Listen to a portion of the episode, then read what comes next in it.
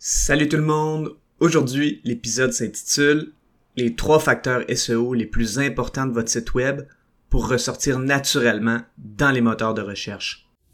Avoir un commerce électronique est tout un défi. On vit souvent des déceptions ou de la frustration. Que faire pour rentabiliser mon commerce en ligne? Qui engager pour m'aider à réussir? Comment évaluer le ou les professionnels qui ont le mandat de rentabiliser mon commerce électronique et de le transformer en véritable actif numérique?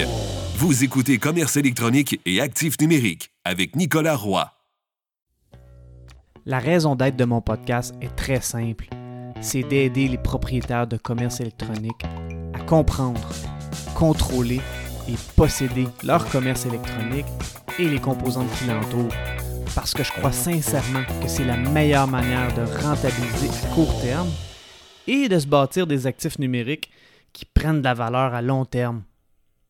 Ressortir naturellement sur Google avec un bon SEO, c'est vraiment agréable parce que ça permet d'attirer des visiteurs sans payer.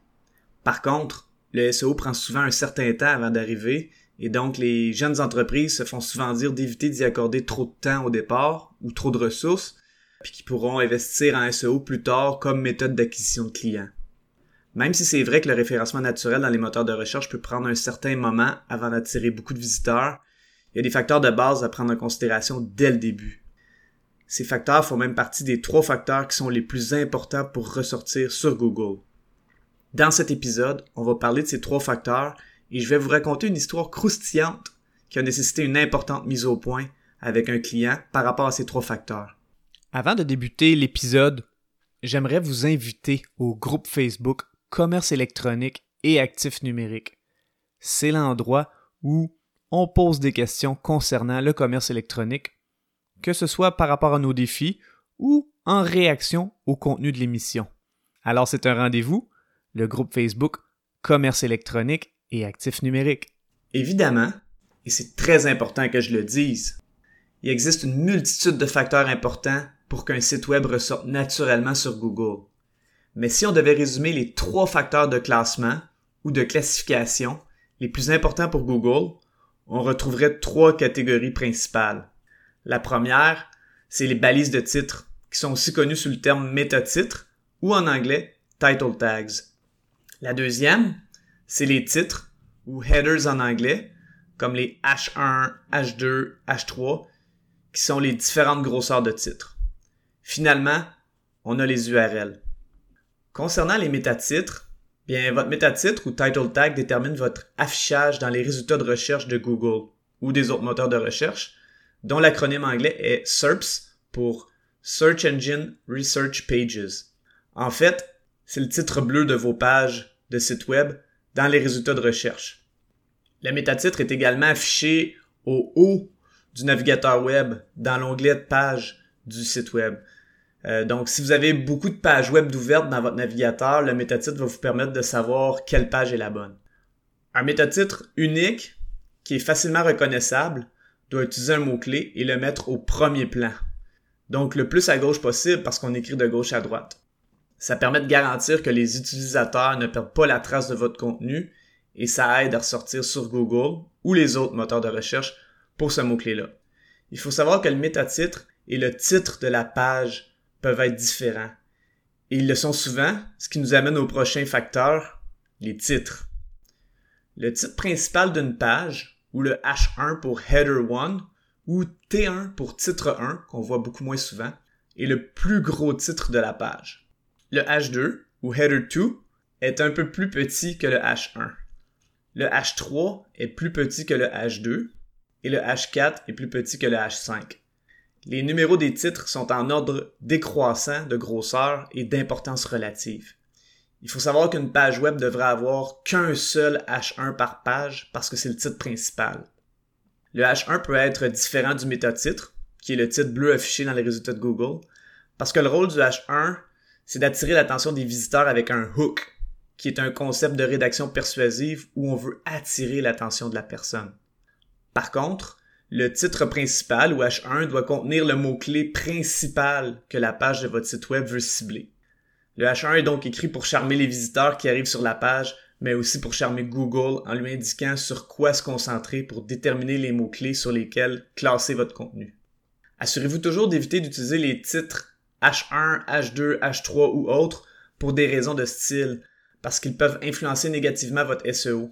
Je parfois travailler en équipe avec des graphistes ou des gens responsables du visuel pour être certain que le site web soit beau et persuasif, sans que ça crée d'interférence avec le SEO, avec une mauvaise utilisation des titres. Finalement, les URL. Cet aspect est extrêmement important. À titre de rappel, l'URL, c'est la partie après le .com, le .ca ou toute autre extension du nom de domaine. Par exemple, le roi du xyz.com barre oblique comment-utiliser-xyz. Dans cet exemple, le comment-utiliser-xyz est une utilisation de votre mot, de votre mot-clé cible qui est comment utiliser XYZ dans l'URL de la page. En faisant ça, ça envoie à Google un signal ou un conseil sur ce pourquoi vous essayez de vous classer. Il y a quelque temps, je travaillais sur un site web et j'ai dû avoir une sérieuse mise au point avec les gens de l'entreprise qui devaient prendre une grosse décision. Cette mise au point a été plutôt désagréable à faire parce que j'étais le messager de la mauvaise nouvelle ou des mauvaises nouvelles. Évidemment, c'est sûr que je préfère apporter les bonnes nouvelles, mais s'il fallait que je sois un lanceur d'alerte en montrant que la structure du commerce électronique avait de grosses failles pour le SEO, et ça concernait les trois facteurs qu'on a discutés. Il y avait donc des décisions précédentes qui avaient été prises et qui avaient un énorme effet négatif sur le SEO, comme si le côté SEO du cube Rubik avait été oublié. Le site web en question était neuf et c'était un commerce électronique bilingue. Dès que je me suis mis à travailler sur le site web, je me suis rendu compte que quelque chose clochait terriblement pour le SEO.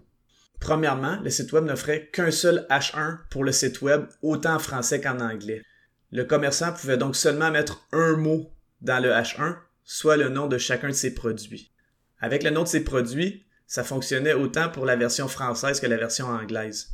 Le hic, c'est que le nom de ses produits n'avait aucun mot-clé.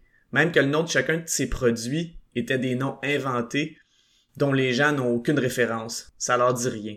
C'était des noms originaux et créatifs, mais ça disait absolument rien à personne sans explication. Deuxièmement, chacune des pages du site web me permettait de mettre qu'un seul métatitre par page. Finalement, chacune des pages du site web me permettait de mettre qu'un seul URL par page. Wow! Donc, je pouvais pas optimiser le titre principal, le H1, dans une langue, sinon l'autre langue aurait un titre dans l'autre langue. Pour le métatitre et l'URL, je devais choisir une langue et dire adieu au SEO de l'autre langue. J'ai donc contacté mon client puis son équipe pour leur faire part de, la situation. Puis évidemment, ils étaient pas heureux, c'est certain. Ils se sont retournés vers l'agence web qui a fait leur site web pour leur donner l'information que je venais de leur donner. Le client leur a demandé s'ils pouvaient corriger la situation. L'agence a simplement dit que ce que j'avançais, c'était faux. Wow. Le client m'a demandé si je pouvais prouver mon point.